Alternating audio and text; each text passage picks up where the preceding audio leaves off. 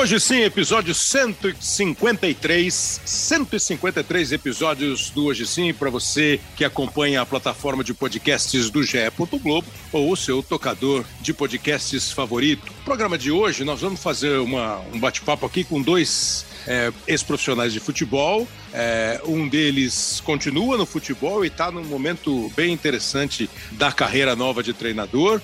O outro fica batendo bola assim entre futebol e outras atividades, mas eles têm como característica dois jogadores que viveram períodos longos no Real Madrid. Aí você pode estar preocupado de novo Real Madrid, mas fala a verdade, não é para falar bastante de Real Madrid. Não é extraordinário o que faz esse clube, essa mística, essa magia, esse, essa loucura que é. Primeiro você pegar um time que tem 14 títulos europeus e o segundo maior vencedor tem sete é muita diferença, né? Num futebol tão equilibrado. Mas é, é parece que é mais do que entrar no campo e ganhar jogo. Então a gente vai falar um pouquinho do Real.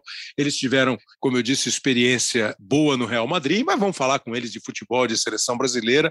É, um deles é o Júlio Batista, o Júlio Batista que foi revelado aqui pelo São Paulo, claro que você lembra do Júlio Batista. O Júlio Batista teve uma passagem extraordinária pelo Sevilha, ele do São Paulo foi para o Sevilha e do Sevilha é que ele despertou interesse para jogar no Real Madrid. Eu estou falando de anos 2000, 2000 até 2003 no São Paulo, 2003 até 2005 no Sevilha, quando ele virou centroavante, desandou a fazer gol e ficou mais três anos jogando no Real Madrid e com uma passagem ainda pelo Arsenal. O, o, o Júlio Batista está aqui com a gente. Hoje o Júlio é técnico do Valladolid B. É, o Valladolid, sim, o time do Ronaldo, que acabou de ser mais uma vez conquistar a sua vaga para a principal divisão, para a Série A, para a primeira divisão do futebol espanhol. O Júlio está trabalhando no time B do Valladolid, então está iniciando uma carreira promissora de técnico. E você lembra que o Júlio Batista era um dos 23 jogadores da seleção brasileira na Copa de 2010, lá na África do Sul. Então tem, além de tudo, muita, muita experiência para falar de seleção brasileira. O outro surgiu nos anos 90, é, no Flamengo, e, e foi assim apontado como uma das grandes revelações do futebol brasileiro. E depois se confirmou essa grande performance dele. Passou de 98 a 2003 no Real Madrid. O Júlio foi campeão espanhol e o Sávio, que é nosso outro convidado, foi só parte de um elenco três vezes campeão da Europa. E vai falar também de seleção brasileira. E lá no meio do programa nós temos dois áudios aqui gravados, duas respostas do Edmilson, que vai ser o lado do adversário, só para uma pequena sensação do que é ser adversário desse time. Júlio Batista, muito obrigado pela atenção, hein, Júlio? Um prazer falar com você. Prazer é todo meu, é sempre um super prazer poder estar conversando com vocês, falando de futebol, é, trocando ideias. É, hoje também nessa fase diferente da, da, da, minha vida, um pouco mais é, volta, bem voltada né, para o futebol, mas de, uma, de um outro ângulo e, e, já praticamente aí já são quase quatro anos aí que já, que já estamos trabalhando aí na, como, como treinador e cada vez vai, vai tomando um pouco mais de corpo, vai se tornando é, mais profissional, né? Porque cada vez nós estamos em categorias que, que já, já são profissionais, né? E assim a gente está cada vez mais próximo também dos nossos objetivos também, que é em pouco tempo poder afrontar uma categoria de, massa, de um máximo nível, né? Pois é, eu estava lendo um pouquinho sobre o Júlio, aí eu, é, é, aquelas histórias que a gente lê, né, Júlio? Nunca sabe se é verdade ou não. Ou quando o Júlio estava no Sevilha, que acho que foi o grande momento do Júlio Batista, assim, como atacante, pelo menos, né? Era uma coisa, como é que eles se chamavam aí, La, La Bestia. La Bestia, La Bestia. Meteu mais de 40 gols no campeonato. Ele saiu daqui sendo um meio, um jogador de meio de campo e chegou lá. E quem te inventou de centroavante?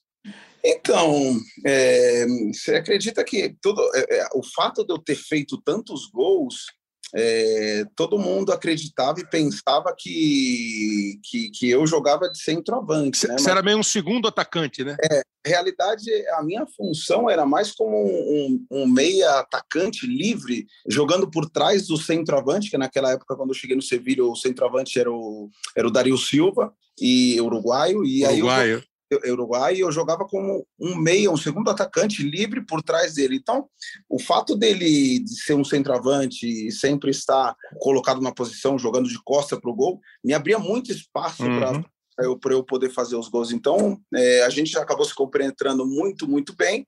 Eu acabei encaixando também né, né, né, na forma como, como o time jogava, até mesmo porque era um futebol muito mais diferente de hoje em dia, um futebol muito mais direto, com pontas super rápidos. É, a bola circulava muito pouco por dentro, muitos cruzamentos. E eu, para minha, pela minha capacidade de chegada na área que eu tinha, eu acabei é, começando a fazer muitos gols. O, o, naquela época, que era o, o Caparroso, ele tinha uma, teve uma visão de me adiantar um pouco, até ele conversou comigo, falou, falou que é, eu não te vejo como um centroavante, mas eu te vejo numa posição como um meia, nem volante nem centroavante, mas um meia chegador que uhum. chega atrás do, do atacante e deu certo, funcionou. E aí foi quando realmente a minha carreira também deslanchou a nível europeu, né, que todo mundo começou a me conhecer bastante, e aí eu acabei fazendo dois anos espetaculares no Sevilha. É, espetaculares. Então, e, e é, o, o Júlio, para quem é um pouco mais antigo, jogou nessa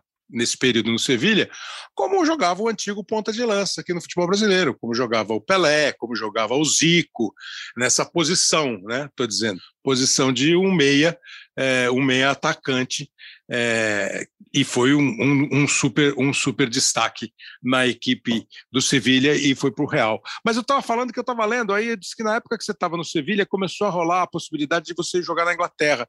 E você falou: não, eu queria ficar aqui na Espanha, porque assim daqui a um tempo eu tenho cidadania espanhola e vou ficar por aqui. Depois você foi para o Real e até foi emprestado para o Arsenal. É, rolou isso mesmo? E se rolou, acho que você estava certo, né, Júlio? Você continua aí 20 anos depois, acho que você gostou do negócio Gostar, gostar de ter espanhol? É, não, foi. Acho que tudo é, é. Acho que quando você começa, porque assim, ao princípio foi um pouco difícil porque eu não conhecia, né, é, a Espanha, não conhecia nada, até mesmo da, da cidade que eu estava indo, que era Sevilha, e, e quando eu fui, é, acabei gostando, vi que era uma cidade sobretudo os, os, gostos sobre as coisas. É, é, um povo que é muito parecido com o povo brasileiro.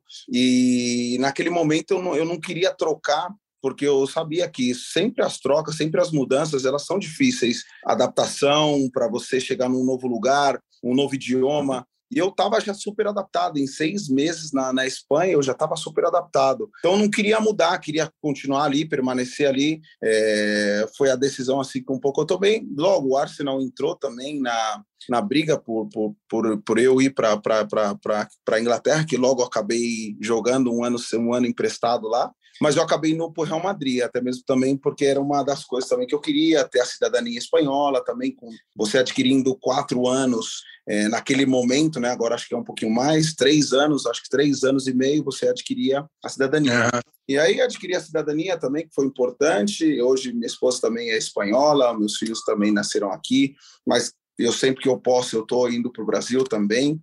Mas assim, o, o, o fato importante sobretudo e hoje vendo como um, voltado assim como um treinador hoje que é a minha função é, eu acho que o, o, jogador que ele entende bem o processo de, de ir para um país e se adaptar o mais rápido possível, é, isso vai ter um benefício muito grande na vida dele, porque o jogador que ele demora muito para se adaptar, ele tem uma dificuldade muito grande. Então, essa dificuldade gera muita desconfiança é, da, da diretiva, da diretoria, é, do treinador. Então, todo mundo tem uma aposta, né, que apostou no jogador, e se o jogador não se adapta, é, essa aposta cada vez vai perdendo força, né? Caso que, que, que com, no meu caso não, não aconteceu, porque eu acabei decidindo, acabei decidindo bem. E foi uma ótima decisão, sem dúvida.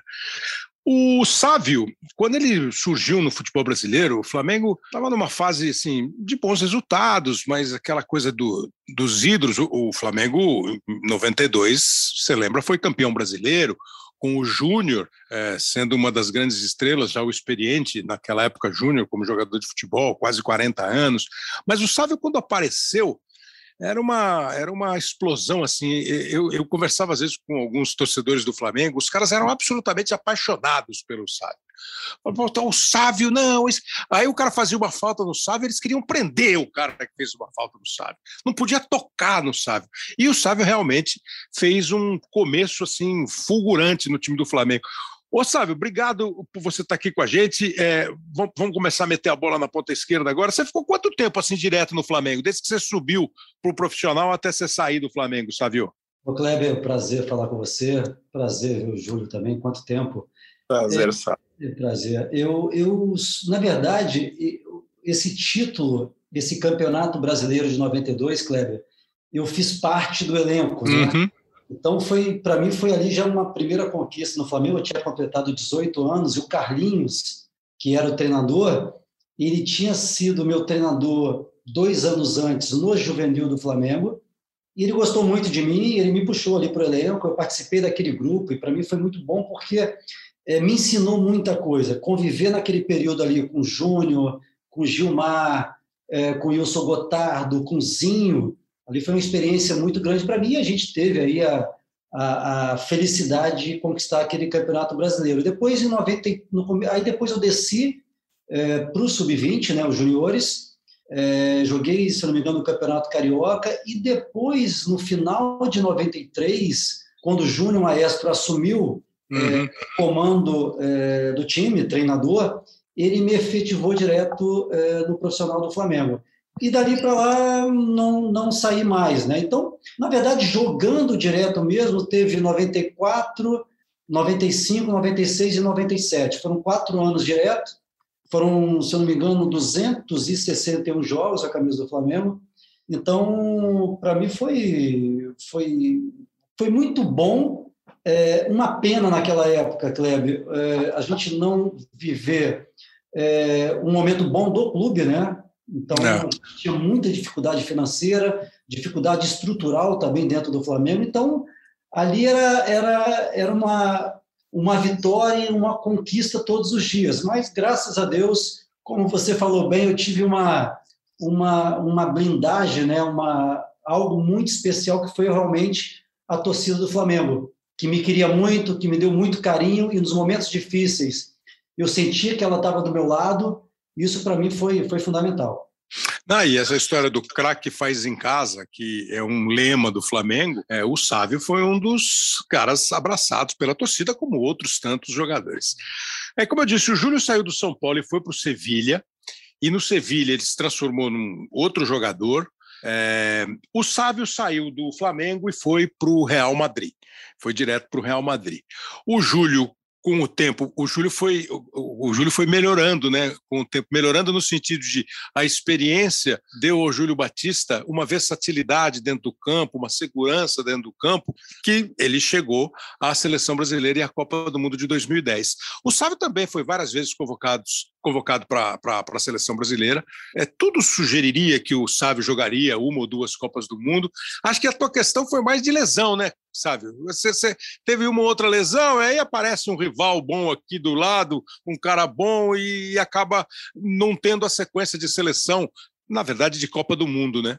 É, eu tive, eu tive algumas contusões, nada também que fosse algo é, é extremamente importante, mas eu acho que também, Cleber, foi uma. No, em relação a duas Copas, por exemplo, em, em 98 em 2002, foi, eu acho que uma questão de escolha também, né? Uhum. É, eu acho que tinha, naquela época, naquele período, muitas opções. Pô, você concorreu com o Denilson e Rivaldo na tua posição. É, exatamente, principalmente ali do meio para frente e canhotos. É, tinha o Alex também, né? Que tinha o Alex, o Djalminha próprio Djalma, tinha o Edilson ali, que foi em 2002 também. Quer dizer, era uma concorrência muito grande. Então, acho que foi uma questão de escolha mesmo, porque é, eu tinha acabado em 98 de ganhar a Liga dos Campeões com o Real Madrid e em 2002 também. Então, eu estava realmente é. num momento, é, no momento que eu podia, sim, ser convocado, mas é, é, é, era uma, uma questão de opções, de algumas funções dentro de campo também. Mas é aquilo, né? A gente sempre vivia é, uma expectativa muito grande, né? Mas não vinha, claro. eu, aquilo ali me movia cada vez mais, né? Vamos trabalhar mais, vamos jogar mais e, e paciência. O, o Júlio diz, tá, o Júlio está no Valladolid B como técnico do Valladolid B e daqui a pouquinho vai estar tá em time de cima, ainda mais trabalhando numa equipe que é dirigida pelo, pelo Ronaldo, tem o Ronaldo como proprietário, é, o, o, Ronaldo está no Cruzeiro, o Júlio tem história no Cruzeiro também. Daqui a pouco o Júlio vai virar é, técnico de, de time de primeira divisão, não há dúvida nenhuma. Você, a última vez que eu vi você com futebol, você estava fazendo comentário lá na TNT né? É, não sei se ainda já era TNT, se ainda era esporte interativo, era esporte mas enfim, você estava fazendo comentários de jogos da Liga dos Campeões, inclusive. Ou não gostou da história de ser comentarista, né? Nada. É cheio de negócio, né? É, viaja para cá, imobiliário ali, jogo exibição, deve ser muita atividade, né? Não, Cláudio, foi, um, foi uma experiência muito legal. Foram praticamente três anos, né? Três temporadas é, fazendo Liga dos Campeões e foi muito legal. O meu amigo, o meu amigo André, o André Reine, que me deu uhum. um suporte muito bacana. Enfim, era uma equipe muito legal. Mas chegou um momento que não dava, não dava realmente para coincidir é, alguns trabalhos que eu tinha, que eu tenho até hoje. Né? Então, tem, eu trabalho em algumas áreas é, do lado empresarial. Ali dificultava porque eram muitas viagens e muito tempo dentro de estúdio também, né? Então acabou ali que a gente não deu continuidade, mas foi, foi uma experiência muito legal, uma experiência muito rica que eu tive. Muito bom.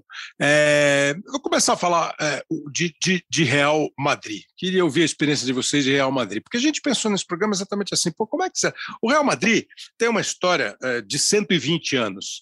Às vezes a gente fica com a impressão de que é um time mais velho. Nós temos aqui no Brasil vários times. O, o Real Madrid é de 1902 é mais ou menos da, da a fundação do Real Madrid, 6 de março de 1902, vai assim combinar com, por exemplo, é o ano que começa o Campeonato Paulista. Mas aí você tem o Corinthians é de 1910, o Santos de 12, o Palmeiras de 14, o São Paulo já é de 30, é, falando só de times é, de, de São Paulo. Mas os do Rio, eles já são até mais antigos, né? Eles vêm de 1800 e pouco, eles vêm do século XIX, porque são times que se formaram muito em função do remo. O Fluminense é o Fluminense Futebol Clube, mas o Botafogo é futebol e regatas. O Flamengo é o clube de regatas do Flamengo. O Vasco, o clube de regatas Vasco da Gama. Então a origem dos clubes é social, no remo, nas regatas e depois veio o futebol. É, esse clube foi eleito, o Real Madrid, o clube do século XX. Nós estamos já duas décadas de século XXI e ele deve estar na frente hoje como candidato ao clube do século XXI. Tem muito século ainda pela frente. Um clube avaliado em 3 bilhões de 18 milhões de torcedores, são 38% dos torcedores espanhóis se declaram madridistas. Nessa, nesses tempos de redes sociais, 100 milhões de seguidores já atingiu o Real Madrid nas redes sociais do clube. Títulos: 35 espanhóis, 7 mundiais, somando Mundial e Intercontinental, 14 títulos europeus. Quando começa a Liga dos Campeões, lá em 1955-56, o Real fatura os títulos de. E eu vou falar sempre o ano em que acabou o campeonato, tá? 56, 7, 8, 9 e 60. Então, as cinco primeiras. Em 66, ele ganha de novo. Fica um grande período sem ganhar, até 1998. E aí já é o time do Sávio. 98, 2000, 2002. Esses três anos também com títulos do Real Madrid. Passam mais 12 anos para o Real ganhar 14, 16, 17, 18 e 22. Júlio, você chegou no Real e foi campeão espanhol. Você chegou nesse período em que o time ficou, né, exatamente pós o título da, da geração do Sábio, do time do Sábio, o time ficou sem conseguir o título europeu. Como é que você define Real Madrid, Júlio Batista? Olha, Kleber, eu, eu definiria o Real Madrid como é, é, é, um, é assim é um time é um time que tem poderíamos dizer que é o melhor time do mundo, é, não só pelas coisas que vem conquistando, mas pela história que traz. É, e, e, e, sobretudo, Sábio passou lá, ele sabe muito bem disso. É, o que eles tentam passar para a gente, essa, é, essa cultura né, da, da, da, do futebol espanhol, essa coisa importante. E é um time muito diferente, é um time muito diferente porque quando nós passamos por lá, a gente sente a pressão. Eu, a gente até brincava que o Real Madrid era como se fosse uma seleção, mas todos os dias. É, pela forma de pressão com, com que se lida não só um jogo, mas qualquer jogo. Eu me lembro uma história que a gente estava ganhando do, do, do Mallorca de 4 a 0 e o time começou a jogar um período de 15 minutos, começou a jogar mal no segundo tempo, e já estava ganhando de 4 a 0 e a torcida começou a vaiar, começou a, a pitar os jogadores. Então, quando você tem esse grau de exigência, é, até os jogadores, eles, os jogadores se sentem impressionados porque está ganhando de 4 a 0, estão te exigindo muito mais daquilo que você pode dar.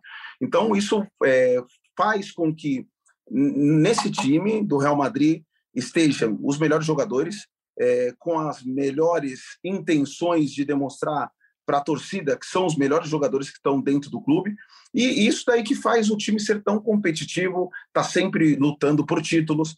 E assim, mas assim, o, o que eu acho mais, de mais importante em tudo isso daí é a estrutura que o Florentino acabou dando durante esses anos.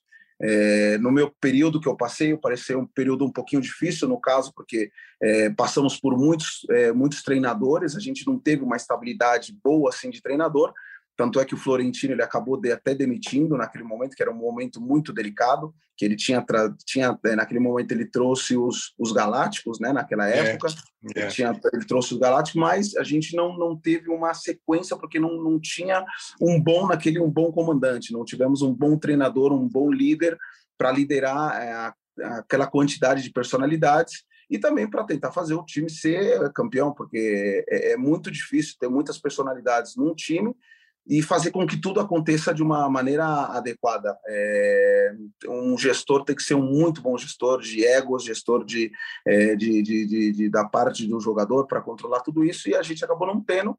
Por isso, acho que é, a gente não acabou ganhando tanto tantas coisas na, na, naquela passagem. Pois é, é, é, citar jogadores que passaram pelo Real Madrid é até maluquice, porque você vai esquecer de alguém, né? Você vai pegar lá nesse começo que eu te falei, das primeiras conquistas, ali é Puscas de Stefano, Canário brasileiro, Didi brasileiro que teve por lá, Rento, enfim. É, aí você vem para os anos. Esses, esse ano dos Galácticos, que foi a primeira vez que, que, se falou isso, né? Que o Real Madrid montou um time galáctico. Quais eram os caras dos Galáxias? Eu não, eu não tenho medo, mas acho que é o que era? Era Beckham, Ronaldo, Zidane? Era, era, é, foi assim, é, tudo começou a se estruturar, naquele momento já, já existia o, o Zidane, tinha o Roberto Carlos, é, se trouxe o Ronaldo, e aí é, começaram é, uma, uma forte pressão, e aí o Florentino conseguiu trazer o David Beckham. E aí é, praticamente era o David Beckham, era o David Beckham e também tinha o Figo, Luiz Figo. Isso. E o Raul. E o Raul. Então, é, é, e logo. Faltou lugar no ataque. Isso, e logo o Florentino acabou trazendo o Canavaro. É, e, e tinha na lateral direita o Mitchell Salgado. Mas mesmo assim, era um time assim, no meu ponto assim de vista, faltavam dois centrais. O Canavaro, sim, muito bom naquele momento, mas faltava um acompanhante do Canavaro para uhum. é, que é, essa hegemonia, sobretudo desses jogadores, e, e, pudesse durar um pouco mais, né? É, o que a gente tem visto é, hoje mesmo no Real Madrid, o que tem acontecido é que quando você consegue é, encontrar os jogadores adequados para poder jogar junto durante uma quantidade de tempo importante, os títulos acabam vindo. É, você vê aí uma mudança pequena, é, aí com o Cristiano Ronaldo, que acabou indo, e o Real Madrid continua ganhando, porque tem uma base muito forte, que ainda continua seguindo, como o Benzema, o, sem o meio de campo, que continua sendo o Kroos, Casemiro e o Modric, jogadores muito influentes na, a nível de jogo do Real Madrid, e, e jovens que o Florentino uhum. começou a apostar, e sobretudo jovens brasileiros é, que acho que é, é, o nosso país ele sempre vai ser um celeiro de jogadores, é, embora as pessoas acreditem que a gente não forneça mais craques de talento, mas eu acho que é, o Brasil a gente tem que sempre é, pressionar, né, para que a gente continue trabalhando de uma forma adequada para que esses jogadores consigam chegar muito mais preparados aqui. É, que acho que esse é o ponto mais importante, que às vezes os, os times acabam é, sobretudo com reclamando com o Real Madrid e tal, como no caso do Vinícius Júnior, que chegou, não estava tão preparado, e os jogadores chegarem mais preparados, porque são jogadores que têm muito potencial. Esse, é, essa é uma questão que eu, eu, eu já tinha pensado em perguntar para o Sávio, porque há uma, e há uma diferença é, na, na, na, chegada do Sávio e na chegada do Júlio ao Real Madrid, independentemente da, da época. O Júlio chega depois de arrebentar no Sevilha, né? Então o Júlio é um reforço que o Real viu atuar no Sevilha e entendeu, pô, esse aqui vem de um time bom do futebol espanhol para um dos gigantes do futebol espanhol, né? O Sávio, eu não sei se a comparação é boa, sabe? Às vezes vocês não gostam muito desse tipo de comparação, mas a minha impressão, eu estava pensando hoje, quando ah, o Sávio vai topar, o Sávio vai falar, pô, o Sávio vai para o Real Madrid, não com a idade, mas talvez com a perspectiva que vai o Rodrigo, que vai o Vinícius Júnior. E você sai do Flamengo e chega no Real Madrid. É mais difícil chegar assim? Pô, che... e, e, e, assim, gente, não há comparação de tamanho, né? O Flamengo é, aqui no Brasil e o Real Madrid na Espanha, eles têm o mesmo tamanho. E aqui no Brasil tem até mais times com o tamanho do Real, do Barcelona, do Sevilha, do Valência, o Atlético de Madrid. Mas isso, isso de alguma maneira interfere, porque o Júlio falou de adaptação, de estar tá preparado, de estar tá pronto. Vocês saíram um pouco mais velhos do que a garotada sai hoje, mas a, o tamanho da, da, da, parada era, era gigantesco assim também, Savio? Olha, Kleber, a expectativa ela é sempre grande, né? independente da, do momento, do ano, da época. Então, ali é, era uma oportunidade é, que estava chegando de um Real Madrid fazendo uma proposta na época muito importante para o Flamengo e depois de praticamente, é, enfim, mais de 260 jogos com a camisa do Flamengo e ainda com 23 anos, é, eu vi a grande oportunidade de dar um salto realmente a uma nova etapa da minha vida. E olha, e essa nova etapa era justamente um time do tamanho do Real Madrid, que não é fácil, né, Kleber? A gente, claro. a gente vai ficar nos dedos, é, é, às vezes, que Real Madrid e Barcelona, por exemplo, contrataram jogadores brasileiros diretamente para lá. Então, era, era uma expectativa muito grande, assim, era algo é, é gigantesco, mas eu saio do Flamengo é, com muitos jogos, depois de praticamente jogar quase três anos é, ao lado do Romário, que isso me dá realmente é, uma experiência muito grande, uma rodagem é, importante. Então, chegar no Real Madrid era algo novo, mas eu, eu vou até completar, completar não, é, é, o, que o que o Júlio falou, e realmente é algo muito importante, que quando eu chego na Espanha também eu vejo o tamanho do Real Madrid. Eu já sabia que era muito grande, só que quando você chega é, no clube desse tamanho, Cleber, você é, você fala isso não é grande, isso é gigante, é muito gigante. E a gente estava realmente estava num processo dos 32 anos sem ganhar a Liga dos Campeões da Europa, que era uma pressão muito grande, e a cada fase que a gente passava, parecia que ali aumentava mil vezes então, naquela temporada 97, 98, por exemplo, só se falava em Liga dos Campeões da Europa, em quebrar a barreira dos 32 anos. E aquilo ali era realmente uma pressão muito grande para a gente, mas aí vem um pouco a questão é, da grandeza do clube e do respeito, principalmente, que os jogadores têm com a entidade, têm com o nome Real Madrid.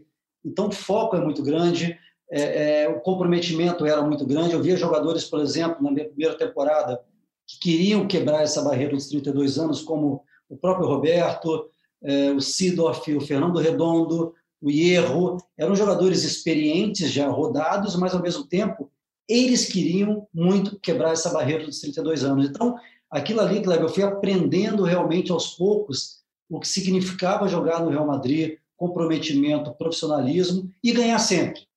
Não tem jeito. E eu completando a coisa importante que o Júnior falou, era a questão da adaptação, né?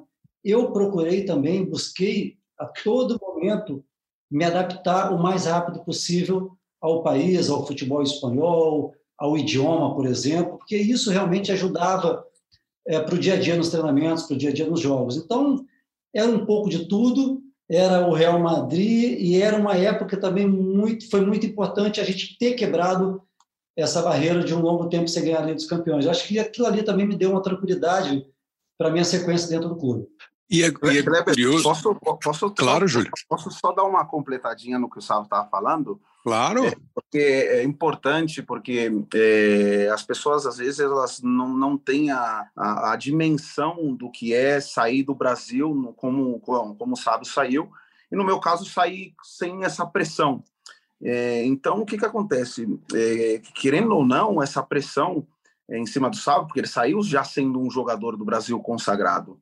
Uhum. E, e, e, essa pressão chegando num clube faz com que também o jogador se sinta mais pressionado. É, ele está jogando ao lado de melhores jogadores, mas ao mesmo tempo a competição entre todos é muito maior. É, a pressão sem você conhecer nada do clube e conhecendo muito pouco a pouco, não sabendo praticamente é, a maneira como, como é o futebol, é, como se treina. É, então, a, essa adaptação é super importante e no caso do Sábio, ele conseguiu se adaptar aqui de uma maneira incrível. As pessoas aqui na Espanha falam super bem da passagem que ele teve por aqui. É um jogador brasileiro, um dos brasileiros que, que o pessoal tem um respeito muito, muito grande.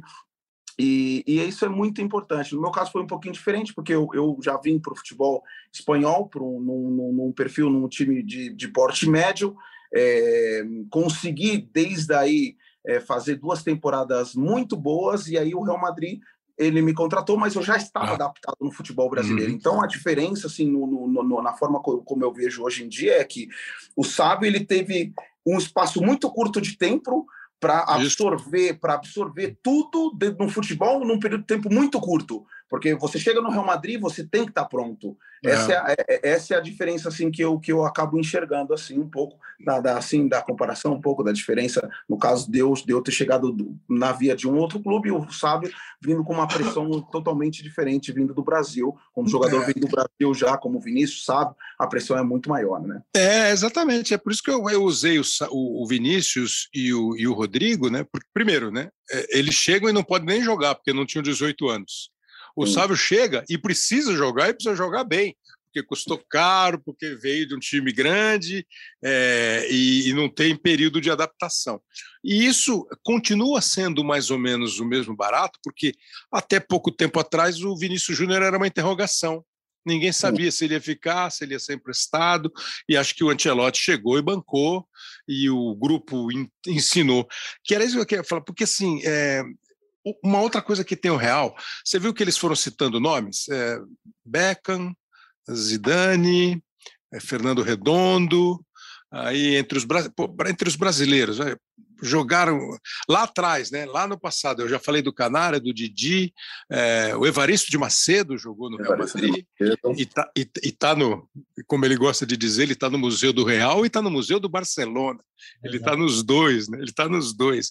E aí você vem com o tempo, é, pô, Ronaldo, dá para montar um time, né? Pô, Ricardo, Ricardo Rocha, Rocha, agora tem o Militão, é, Roberto Carlos, Marcelo, o Júlio, o Sávio, o Ronaldo, é, o Kaká, o Casemiro. É, pô, e tem que, agora Rodrigo, Vinícius, e tem mais. Nós estamos esquecendo de gente que, que passou pelo Real. O maior artilheiro do Real Madrid é o Cristiano Ronaldo, com 450 gols. O segundo é o Benzema, com 323 gols. E o terceiro, com o mesmo número de gols, é o Raul. Você vê que tem aqui um espanhol e dois estrangeiros. E depois, lá entre os principais, tem o Di Stefano, que é um argentino de nascimento, virou espanhol, foi é presidente de honra, faleceu já, é presidente de honra do Real Madrid. Mas eu fui ver os caras que mais atuaram pelo Real Madrid, os caras que têm mais jogos com a camisa do Real Madrid. Raul, 741 jogos. Cacilhas, o goleiro, 725. Sanchis, aquele zagueiro, 710. Sérgio Ramos, 671. Santillana, outro espanhol, 645. E aí aparece o primeiro estrangeiro, o Benzema, com 605 jogos, que está em atividade até hoje. O mundo do futebol muda. O mundo do futebol hoje, o Real é uma seleção. Quantos espanhóis tem no Real? O, o lateral direito, o Carvajal. É, Carvajal, é, É, Car titular, Carvajal, titular? Titular, Al Carvajal, sim. Só o Carvajal, né? Courtois é belga, Carvajal espanhol. Militão brasileiro, Alaba austríaco, o, hoje o Mendy, o lateral esquerdo, francês. No meio do campo, o Casemiro brasileiro, o Modric croata, o Kroos alemão. Na frente, você pode escolher, vai jogar. Se jogar o Asensio é mais um espanhol, mas se jogar o Rodrigo é brasileiro, se jogar como jogou na final o uruguaio, esqueci o nome do uruguaio. Valverde. Valverde. Valverde, Valverde. É, Benzema francês e o Vinícius. Então tem um espanhol. Mas na história, os espanhóis é que têm o maior número de jogos. E eu queria que vocês me contassem isso, porque eu... aí você ouve o Júlio, que é de um tempo depois do Sávio, você ouve o, o Vinícius agora, que é de muito tempo depois do Júlio, como você ouviu o Roberto, como você ouve o Marcelo, que é o cara com o maior número de títulos no time, um dos que mais jogaram no time, 20, e, e 25 títulos, o que mais ganhou títulos, e todos falam do mais velhinho ao mais novinho, que é o Vinícius, assim, você aprende a ser Real Madrid, você aprende o que é ser Real Madrid. O, qual é esse aprendizado? Quem passa esse aprendizado, Júlio? É a torcida que vai quando está 4 a 0 a favor e o time tira o pé? Quem passa esse aprendizado? Olha, Kleber, a primeira vez quando me contrataram, a primeira vez, a, primeira, a primeira coisa que te fazem é você dar uma volta pelo Museu do Real Madrid. É, quando você passa pelo Museu do Real Madrid, você vê a história que esse clube tem e vê que é um clube diferente e consegue ver que é um clube diferente. É, você até citou agora que os jogadores que é, têm mais jogos são os espanhóis e é assim até fácil até mesmo por saber o porquê, porque esses jogadores eles acabam saindo da base é, naquele tempo acabaram saindo da base e conseguiram se firmar na, na, na, no, no, time como titulares muito jovens.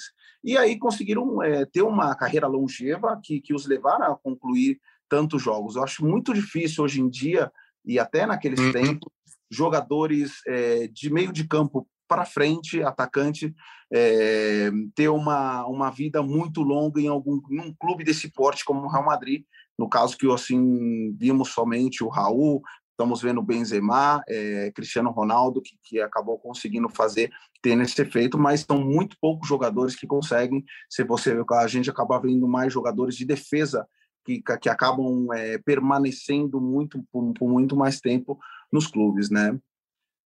Você vê, o, o Júlio falou do, do, do, museu, outro dia eu ouvi, eu não sei se foi o Rodrigo, eu não sei se foi o, o Vinícius, alguém falando desse tour pelo museu. O Júlio chegou em 2005 já sendo sucesso no Sevilha, na Espanha. Sabe, você chega em 98, você foi para o museu também, sabe? Eu cheguei, foi ali no final de, de 97, e é engraçado, só voltando um pouco, Cleber, você falou até da, das comparações que existem, né, do, do, falou do, do Vinícius, é, do Rodrigo também. Então, e o Júlio falou algo importante também, que é você. É, eu lembro que eu já sabia que era uma, uma, uma, uma possível contratação minha na época ali, já na metade de 97, e se criou uma certa expectativa é, em Madrid pela minha contratação. E quando ela se concretizou, eu chego na Espanha e eu vi realmente que, assim, é, é, estavam esperando essa contratação. E eu lembro bem quando eu cheguei em Madrid, já na, na, na, na portada do, do Marca, a última joia branca, a, a, última joia brasileira é branca. E assim, pô, eu não preciso de totalmente de mais pressão ainda, né? Tá, tá ótimo. Então, e eu vi ali que realmente é, ali em Madrid se vivia e se respirava futebol 24 horas por dia. O Júlio sabe bem disso do que eu estou falando. É e tem imprensa também, sabe? A imprensa também pega no pé para caramba, que nem aqui. Tudo, tudo, tudo. Então, assim, é, é, era uma expectativa, eu chegando, e eu lembro que, é, fora as outras coisas que eu procurei também é, é, para me adaptar o mais rápido possível, em relação, por exemplo, ao que o Júlio falou também, é, em idioma, fazer um curso intensivo, para eu melhorar a cada dia, para eu me adaptar mais rápido, para eu conviver com meus companheiros dentro do vestiário, no jogo. Isso ia me ajudar muito também. E conhecer, claro, obviamente, é, a cultura espanhola, né, que era muito importante. Eu sabia onde uhum. eu estava. Então, mas teve também momentos, por exemplo, dois jogadores que me ajudaram bastante nesse início, que foram o Roberto Carlos e o Sidoff. Então, é, é, o Sidoff era um... O Sidoff, eu falo que ele é quase um brasileiro, né? É. Muito bem português e, e, pô, ele me abraçou realmente e me mostrou, me mostrou um pouco o que significava jogar no futebol europeu. E o Roberto, eu lembro de uma passagem, por exemplo, que nos primeiros dois jogos ali, é, eu ali ainda um pouco tímido, né? Pegando a bola e um drible, mas tocava tal. Ele me chamou e falou: O que você está fazendo? Aí eu falei: Pô, Roberto, eu tô. Que você está nada, cara. Você pega a bola e vai para cima, vai dentro. É, é, é, se você perder a bola, eu vou te dar a bola de novo, você vai para cima. Ele falou: Sabe, vai por mim. Se você quer realmente triunfar aqui na Espanha e conquistar o Santiago Bernabéu, faça o seu jogo que você fazia no Brasil.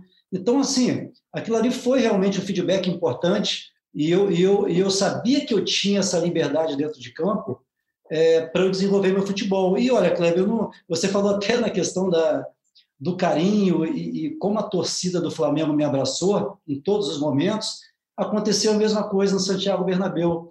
Então foi um carinho muito grande que eu recebi. Até hoje, quando me perguntam em entrevistas na, é, é, na Espanha, eu falo, olha, eu não sei o que eu fiz realmente, grande para eu ter esse reconhecimento do Santiago Bernabéu, mas foi muito importante. Então, assim, a gente tem que ter a, a percepção, principalmente no começo da nossa, da nossa etapa, fora do Brasil principalmente, e assimilar uh, algumas coisas e alguns conselhos importantes. Então, esses conselhos, por exemplo, do Roberto do Sidoff, eles foram, eles foram muito importantes para mim, principalmente no início da minha caminhada na Espanha. Pois é, o Sávio me dá uma deixa, Júlio, para te fazer uma pergunta agora usando a experiência do ex-atleta e do treinador. Porque, assim, é, voltando ao, ao, ao, caso do Vinícius e ao caso do Rodrigo, né? Uhum. Isso que o Roberto falou para o Sávio, talvez hoje os caras falem um pouco diferente para o Vinícius, por exemplo. Não, faz o seu jogo, é, não, não mude a sua característica, mas não precisa ir para cima toda hora. É, sabe, será que faz parte dessa da mudança do jeito de jogar e do jeito de administrar time, Júlio? Não, assim, eu, hoje eu, eu, consigo analisar um pouco, pelo fato de eu estar trabalhando como treinador, eu consigo analisar de um, um pouco, de uma forma um pouco mais profunda. É, no caso, vai um pouco da, da, da, da, execução que, que tem o jogador. No meu ponto de vista, quando, se a gente começa, se a gente pega os dois jogadores, Sábio e Vinícius Júnior. O Sábio era um jogador que já estava pronto é, uhum. para o futebol europeu. E no caso o Vinícius, você pega o Vinícius, ele quando ele chega aqui na Espanha, ele é um jogador que tem um talento, mas a, a, a base dele ela não tinha sido, ela não tinha sido de uma, de, tinha feito de uma forma tão, tão importante que desse essa base para ele chegar aqui e já começar a demonstrar. Então, assim, o déficit que o Vinícius tinha era na, na, aprendizagem que ele teve no Brasil, ela não foi adequada para que ele chegasse aqui e conseguisse desenvolver um futebol que todo mundo estava esperando. Então, a, a, perspectiva de que todo mundo estava esperando é uma e o que ele estava dando naquele momento é outra. E aí, eu, eu até numa entrevista, eu, eu acabei falando que, assim, as pessoas tinham que ter paciência com o é, é, desculpa te interromper, mas isso é fato. Quer dizer, houve um momento em que se colocou em dúvida o Vinícius Júnior. Estava é, acabando a paciência com o Vinícius Júnior.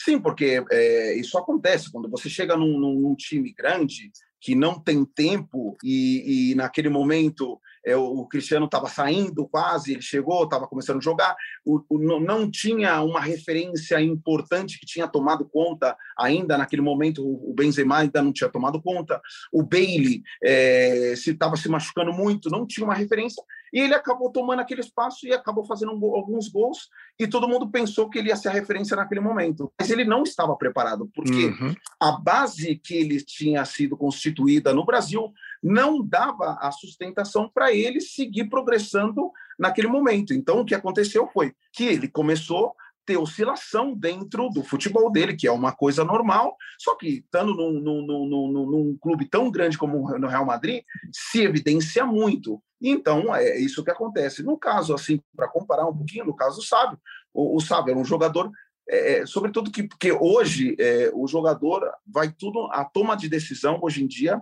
é a parte mais importante de um, de, um, de um jogador é a toma da decisão. Então quando o jogador ele a toma da decisão ele, ele é boa e é uma coisa inata que no caso o Sábio tinha outros jogadores também tinham ele precisa trabalhar menos. No caso do Vinícius, ele é uma coisa que ele necessitava trabalhar muito mais, que agora hoje se vê que ele decide muito melhor, porque tiveram um pouco mais de paciência com ele, começaram a trabalhar fatores ou, ou, ou, ou coisas específicas que ele não vinha fazendo muito bem, que hoje ele está fazendo muito bem. Gols, decidindo bem, é, sabendo a um momento de atacar profundidade, um momento de, de reter a bola. É, eu acho que isso também vai um pouco da experiência que o jogador vai adquirindo também. Sem dúvida. É, e, e, de, um, de um novo momento, né? um novo jeito de jogar futebol, uma nova, é, uma nova exigência que os treinadores têm para um jogador de futebol, né? É muito difícil hoje você ter um cara que você. Não, esse aqui eu vou deixar solto só para ele driblar. Pô, o cara vai ter que ser o maior driblador de todos os tempos é. para isso acontecer, não é, né? É, o, o, o Real Madrid, no seu, no seu gigantismo, claro que ele tem adversários, né? Você vai pegar em questão de títulos europeus, é o Milan, aí o Liverpool quase empatou com o Milan, o Real não deixou, mas ele tem o dobro. E na Espanha, obviamente, o Barcelona, por mais que tenha o, o, o clássico madrilenho com o Atlético, né? o Sevilha, o, o Valência, hora ou outra aparece e dá trabalho. O Barcelona é evidentemente o grande adversário. Aí nós fomos ouvir um companheiro de vocês que jogou no São Paulo, do, do Júlio Batista, que jogou no Palmeiras e que jogou no Barcelona. Campeão do mundo com a seleção brasileira de 2002, o Edmilson jogou no Barcelona e encarou os caras do ataque do Real Madrid. Edmilson, qual é enfrentar o Real Madrid? Ele gravou para gente. Bom, o Real Madrid é um dos maiores clubes do mundo. É... Kleber, na verdade, é um clube que tem é, uma história fantástica, né, com ligas tal. É, às vezes que eu enfrentei o Real Madrid foi pelo Barcelona ah, o Barcelona tem um estilo de jogo totalmente diferente, né? Um modelo de jogo. É, e a gente sempre disse, né? Que o, o, o, Madrid joga aquele jogo um pouco mais burocrático, mas acaba ganhando. E o, o Barça joga aquele jogo bonito e acaba não ganhando, né? Mas é sempre, às vezes que eu enfrentei o Real Madrid, sempre foi jogo muito difícil, né? Um time muito difícil a ser batido. É, sempre com grandes jogadores e, e às vezes que eu enfrentei, a gente sempre teve êxito, né? Apesar desse esse fenômeno que é o Real Madrid. Obrigado, Edmilson. Ô, Sávio, é, você não enfrentou o. Depois você. Depois, você pode sim. até ter enfrentado, né? Mas assim, quando você chegou, você, você, você era o, o cara do Real Madrid. O que, que você percebia no pô, três finais de liga, duelos eternos e permanentes e para sempre com o Barcelona. Como é que é para, sabe, o que eu fico pensando mesmo das, das, histórias, tem muita história que é folclore, né? Tem muita história que é folclore. Os, os, mais, as mais lindas que eu vejo, que eu lembro, são as histórias do Rivelino. Ele fala que é mentira, quando ele enfrentava o Santos do Pelé na época do tabu, depois quebrou o tabu. Ele falou assim: pô, eu entrava no campo antes ele fala que é mentira. Ele, ele fala, não, não, vamos entrar antes. Os caras, por que entrar antes? Não, vamos entrar antes. Falo, por que, reverendo, entrar antes? Não, porque eu gostava de ver os caras entrando em campo. É. Aí, a hora que eles entraram em campo, aqueles caras brilhando, eu falava assim: perdemos de novo. perdemos de novo. Você acha? Perdemos de novo. Ele fala que é mentira, que isso nunca existiu. Mas você percebe isso no adversário? Era, eu cheguei eu, eu já sabia da dimensão que era esse clássico Real Madrid-Barcelona. É um pouco a percepção do que eu tinha na Liga dos Campeões. Eu sabia que era muito grande. Só que quando você chega lá, é. você vê realmente a grandeza é, desse jogo. Então, a, a, semana que antecedia esse clássico parecia que era uma final de campeonato sempre. O primeiro clássico que eu fiz foi no Camp Nou, a gente perdeu. Então, na minha época, nas minhas cinco temporadas, era é, uma alternância muito grande de resultados. Né? Era uma vitória do Barcelona, era uma vitória do Real Madrid. É, então, é, é, era uma mescla ali. Então, eram grandes jogadores que tinham do outro lado. A gente sabia da dificuldade que era jogar, principalmente em Barcelona naquela época. A gente disputou em 2002 a semifinal de Liga dos Campeões contra o Barcelona. Nós ganhamos né, dentro do Camp Nou 2 a 0. Se não me engano, foi um gol do Zidane, outro do McManaman. Depois empatamos no Santiago Bernabéu e fomos para a final. Então, era, era sempre um, um, uma expectativa é, é, enorme em cima desse clássico. E eu... Mas e os outros? Os outros, sabe? Os outros adversários, os europeus, os de fora da Espanha? Porque o Real e o Barcelona é aquela história, né? Que não é muito verdade. Clássico é clássico e vice-versa, é papo furado. Ah, não, no clássico ganha mesmo quem não está bem pode ganhar. Pode, lógico que pode. Mas quem está melhor tem mais chances de ganhar.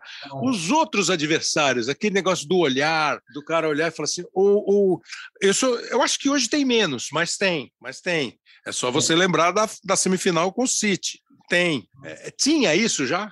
Eu acho que tinha, tinha basicamente dois clubes na minha época que eram muito, sempre foram imensos, muito grandes, mas o time era de muita capacidade técnica, de muita qualidade técnica, era justamente o Manchester United uhum. é, e o de Munique. Então, o Milan, uh, o Milan já, já tinha um grande time também, na época dos brasileiros, principalmente, o Dida, enfim, aquele, aquele, aquele grupo que era realmente um grupo fantástico. Depois o Milan começou a cair um pouco o rendimento, saiu um pouco do cenário é, europeu, mas eu acho que os dois que brigavam juntamente com o Real Madrid, com o Barcelona naquela temporada, justamente naquela época, é, que eu joguei foram justamente Manchester United e Bayern de Munique. Agora, é curioso também, Cléber, porque dentro da Espanha, nas cinco temporadas que eu passei, então foram cinco anos, eu ganhei um campeonato espanhol em cinco anos, ah. dois o Barcelona, um Deportivo La Coruña e outro Valência.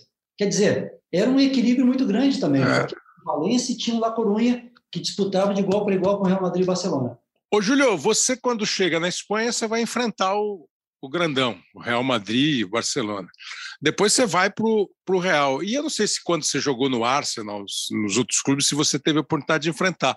Como é que você sentiu quando você enfrentava e quando você. O Júlio sempre foi um cara forte, né? Cara parrudo, fisicamente privilegiado, ruim de dividir.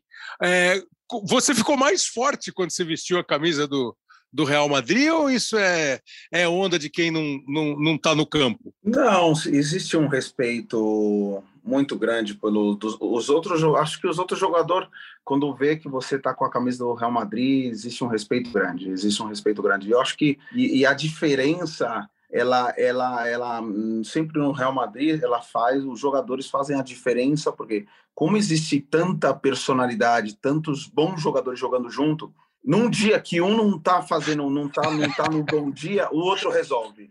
Num dia que o outro não está bem, o outro resolve. Essa é a diferença para mim que eu via que era uma coisa. Um dia não estava o Zidane não estava bem, o Beckham estava bem, fazia um bom cruzamento ou tal e a gente ganhava. Um dia o outro não está bem, o outro estava, a gente ganhava. Então é, existe sim é, um, um respeito é, pelo, pelo Real Madrid. Eu tive nos dois, eu tive a, a oportunidade de, de, de, de estar no, no, no, campo agora, no, no, jogo, tanto no jogo contra o PSG, do Real Madrid PSG, e no jogo contra o no City, contra, do Real Madrid contra o Manchester City.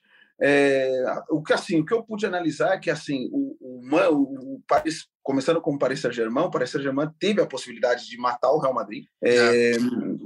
O fato de ter tão bons jogadores como eles têm, sobretudo na, na parte, de na parte de ataque, como Neymar, Messi Mbappé, eles, ele, eu acho que eles achavam que poderiam ganhar o jogo a qualquer momento, de qualquer forma, e, e, e não acreditaram que em qualquer momento o Real Madrid puder, pudesse é, reverter aquele, aquele placar.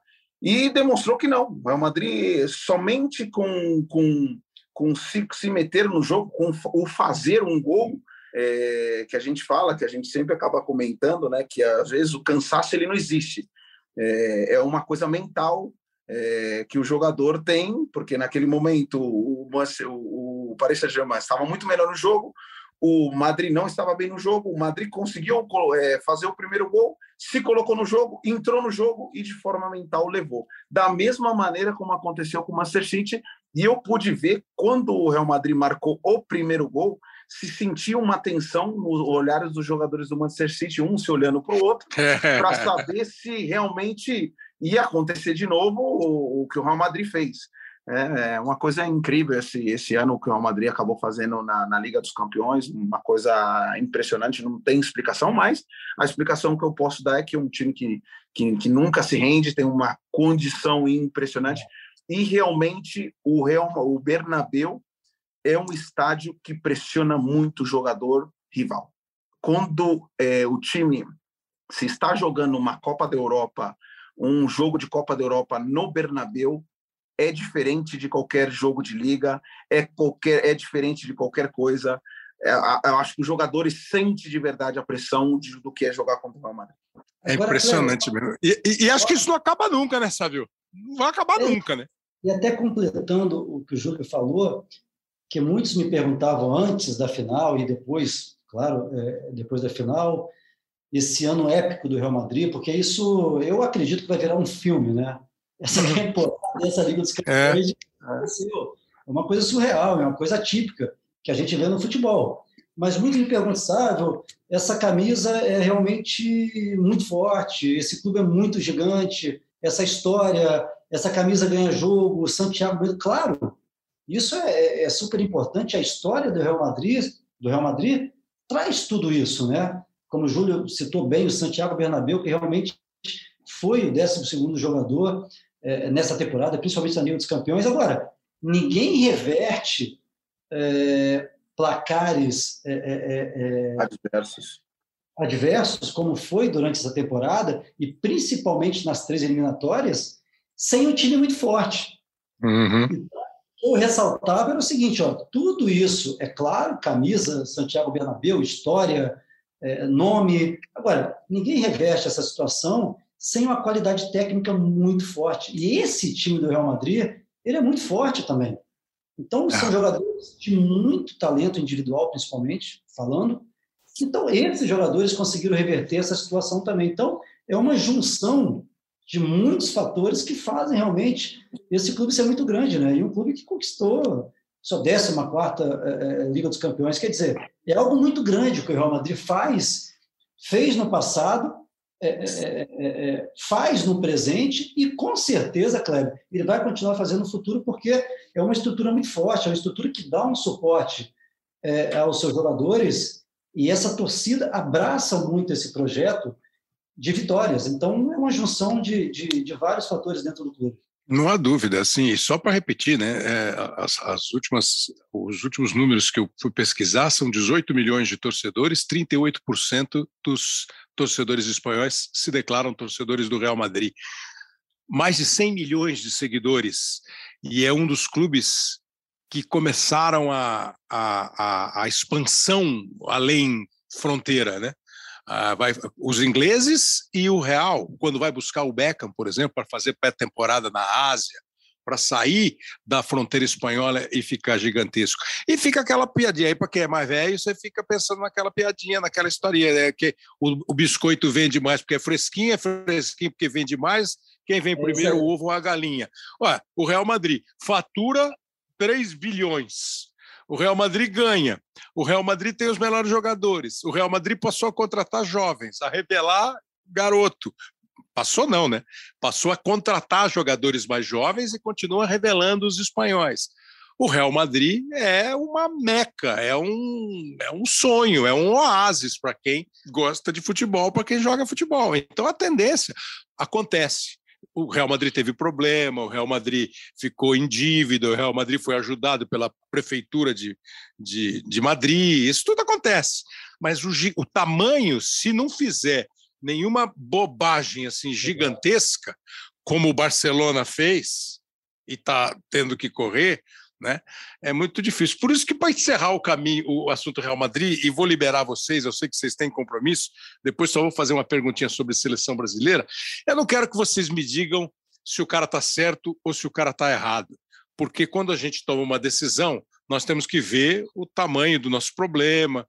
Né? Quando o Sávio diz que não vai mais comentar jogo de futebol, é porque ele tem o Sávio está morando em Florianópolis, porque ele tem compromisso em Florianópolis, porque ele viaja, porque ele tem outros negócios. Quando o Júlio Batista opta por ficar na Espanha e ir para Valladolid e ser treinador de futebol, ele escolheu aquilo, pronto, acabou. Eu queria saber como é que vocês receberam o Mbappé dizer não para o Real Madrid, hein, sabe? Ah, Kleber, é, é, eu, eu sabia que era uma primeira uma negociação muito grande, né? como foi? Aquela expectativa, perspectiva do torcedor do, do, do Real Madrid, eu sabia que, que, que era também para ele uma decisão não tão fácil. Quer dizer, ele tinha duas propostas, pelo que a gente sabe, é, gigantescas. Uhum.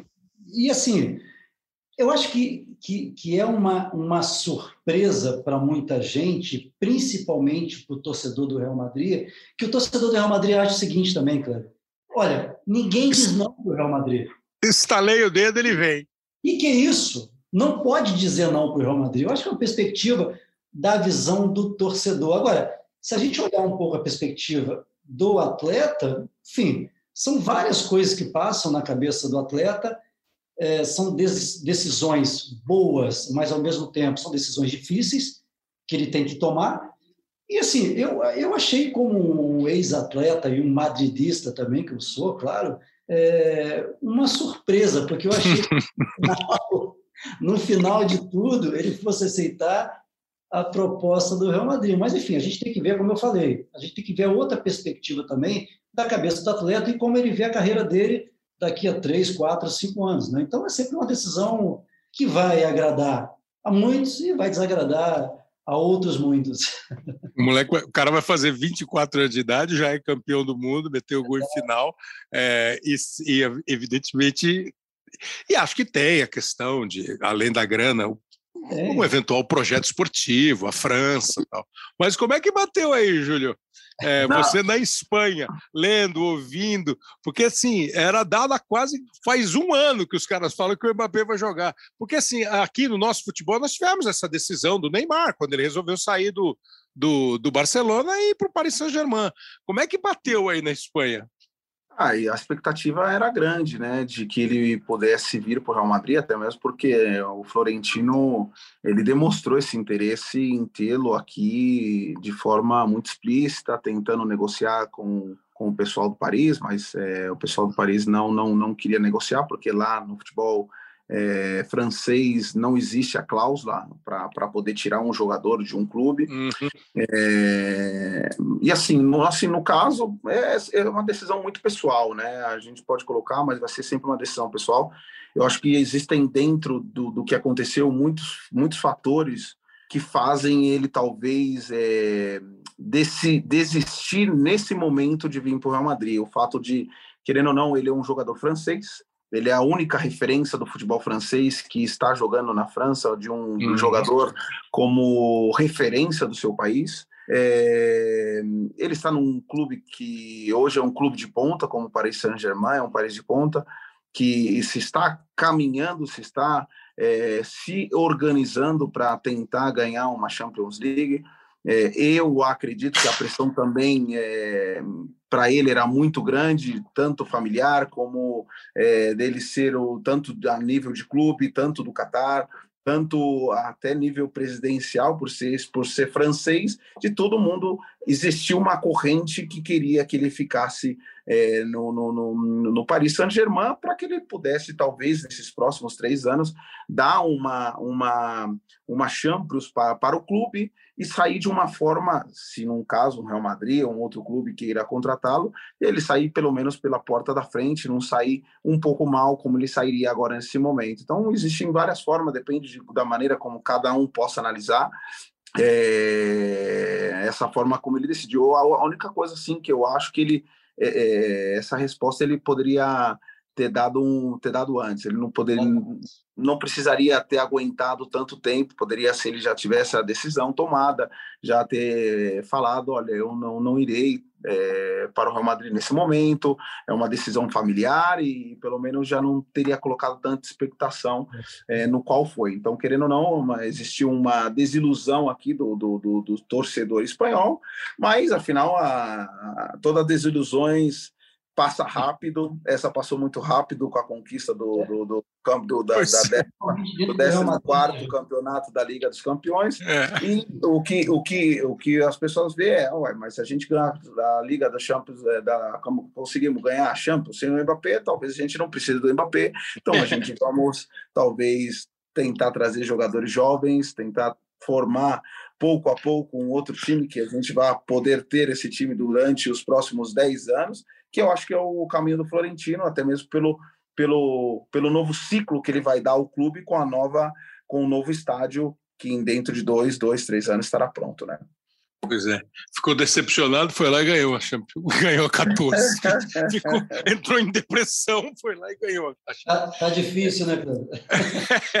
Escuta, para encerrar aqui, o, o, o Sábio teve é, participações importantes na seleção brasileira, em competições, como já explicou no começo do programa, não, não, não jogou uma Copa. O Júlio jogou a Copa de 2010, foi um dos 23 jogadores.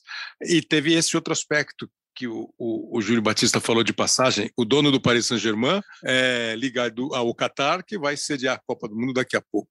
Era, inclusive, nesse mercado era importante que o Mbappé ficasse, né? o campeão do mundo ficar no Paris Saint-Germain. Como é que vocês estão vendo seleção brasileira? É, nós estamos gravando esse programa no dia em que o Brasil goleou a Coreia por 5 a 1 e as conversas são as de sempre, né? Ah, poucos jogos contra europeus. Pô, precisa jogar contra europeu? Ah, faz bem.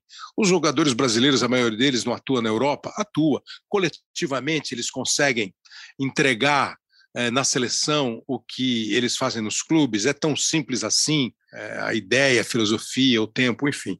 E eu queria que vocês fizessem uma análise da seleção brasileira, a, a, o que vocês estão esperando da seleção, inclusive em relação a nomes. Eu acho que vocês viveram tantas expectativas para ser convocado, não ser convocado. O Júlio foi convocado para uma Copa. Eu tenho para mim que o grupo está com 26, ele deve ter 22, 23. Que, que você acha, Júlio?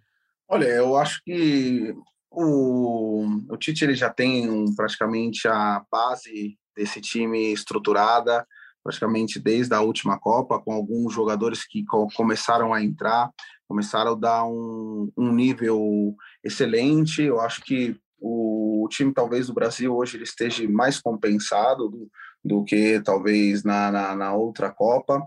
É, e o fato de, acho que do treinador, que é nesse fato, né, que hoje eu estou trabalhando nesse, nessa área, então, é, que eu acho que o Tite busca é de dar confiança, de dar confiança para os jogadores chegar, chegarem bem, né, de fazer jogos amistosos contra seleções que sejam fortes, mas que não sejam seleções de um nível muito forte, que o desgaste mental ele não seja tão extremo. Acho que é isso que ele busca, busca confiança, poder colocar certos jogadores para também ver o nível que cada jogador pode se encontrar e ele poder decidir é, em base ao que os jogadores. Mas acho que essa decisão já está tomada dos jogadores que já irão à Copa do Mundo, até mesmo porque é, o que ele tinha que ver, ele viu durante toda a eliminatória é, os jogadores que ele possa que ele pode contar e os jogadores que seguramente serão jogadores é, que na Copa vão dar uma possibilidade dele montar uma outra estrutura em caso de que as coisas não estejam funcionando da maneira como ele queira, é, ou de ter uma variante importante dentro do, do, do elenco. Acho que isso que um, um, um, treinador busca é de ter variedade, de poder misturar muito, de ter jogadores versátil no, no, no, no time, para que ele, quando puder utilizar, ele possa ter várias estruturas que ele possa utilizar e, e, o benefício seja o elenco, né? não, não a individualidade. Né? E os europeus aí estão, é, quando falam em Brasil, é mais ou menos como falar de Real Madrid, tem esse, essa moral ainda? Não, acho que nós como nós somos um, somos um país que somos praticamente cinco, cinco vezes campeão do mundo, né? É, e eu acho que o respeito ele sempre existiu e sempre vai ter.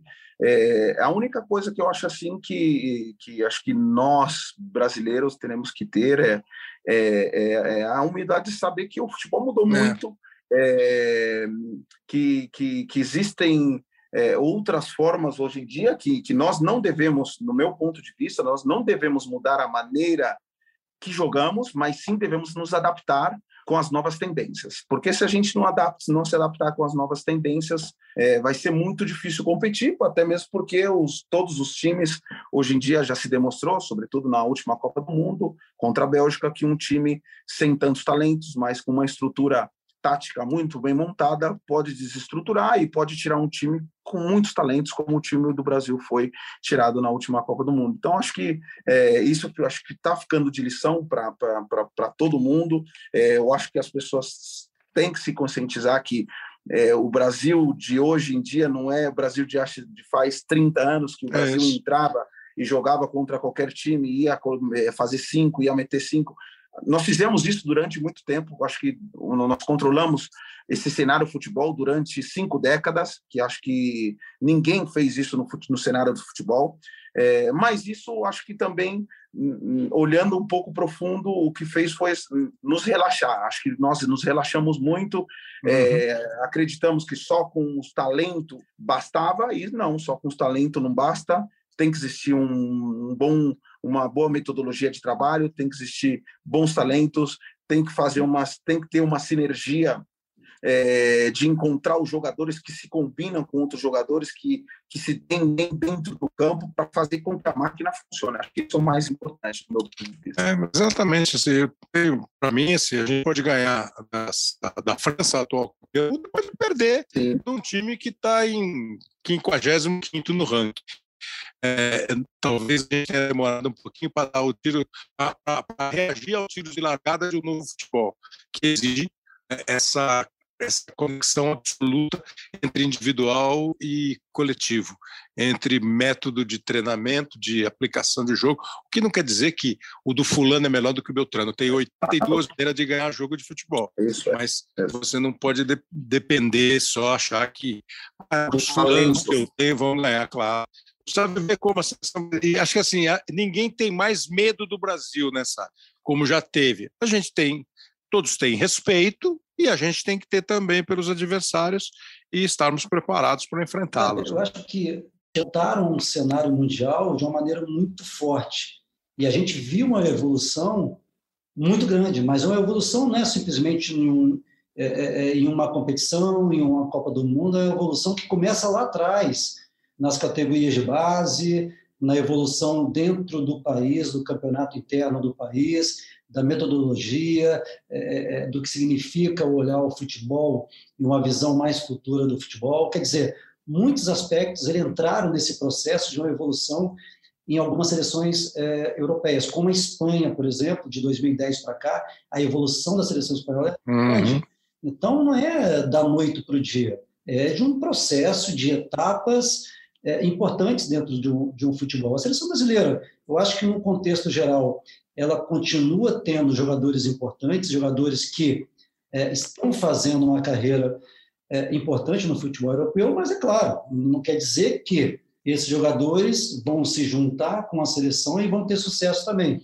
É, eu, eu, vi é, uma seleção brasileira que classificou e passou de uma maneira muito fácil é, no Campeonato Sul-Americano, que foram as eliminatórias. Não acho hoje, Kleber, que é um parâmetro para o futebol mundial, é. porque eu vi, infelizmente, seleções muito fracas nessa Sul-Americana, nessas eliminatórias. Então, o Brasil tem que ter consciência que continua sendo o Brasil, que continua tendo bons jogadores, mas para você chegar e ganhar uma Copa do Mundo novamente, realmente tem que melhorar e fazer com que essa seleção jogue muito, mas muito futebol é, na próxima Copa do Mundo. É uma esperança ainda, eu acredito, eu continuo acreditando que o Brasil sempre vai ser uma favorita, mas, mas uh, as outras seleções e seleções importantes europeias, elas evoluíram muito, evoluíram muito mesmo, principalmente nos 20 anos. Ah, não há dúvida. Eu, eu acho que essa é a visão necessária, realista, mais do que não adianta só bater no peito e lembrar das cinco estrelas. Lembrar dos cinco títulos é um orgulho, é uma escola, como o Júlio disse, 50 anos dominando o futebol. Hoje, você tem que se adaptar com esperança e com realismo. Sávio e Júlio Batista, olha, foi demais. Agradeço muito a vocês pela disposição, por contar um pouquinho da história do Real Madrid, que vocês fazem parte, falar de seleção brasileira. Foi uma honra, hein, Sávio? Espero que você tenha gostado como a gente gostou. Kleber, foi um prazer muito legal, né? E a gente tem a oportunidade de falar um pouquinho da nossa história, principalmente de um clube tão grande, né?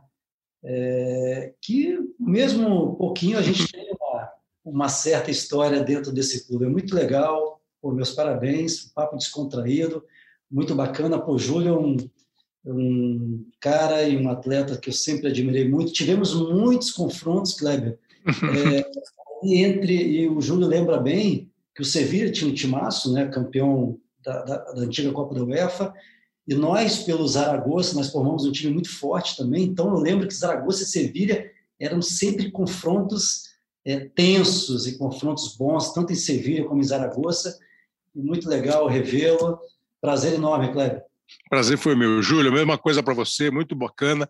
É, continua sendo um Júlio Batista assim super bem focado, preparado com certeza é, já está fazendo sucesso como técnico no Valladolid B e daqui a pouco vai estar tá aí numa. Na, acho que na Espanha mesmo, né? Não vai me mudar da Espanha agora, agora que você já sabe todos os caminhos do país, agora fica aí.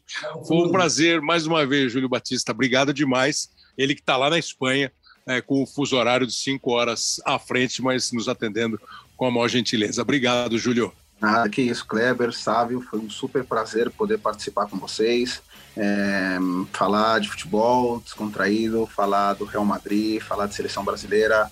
É, acho que compartilhar, acho que é sempre produtivo. Quando a gente consegue é, não sobrepor uma opinião na, nas outras pessoas e se compartilha as opiniões, é, dividir experiências, acho que isso é tudo, a gente soma, a gente cresce, a gente engrandece é, o, que, o nosso trabalho é, Kleber com uma experiência amplíssima em tudo o que a gente possa falar de futebol, nem dispensa comentário.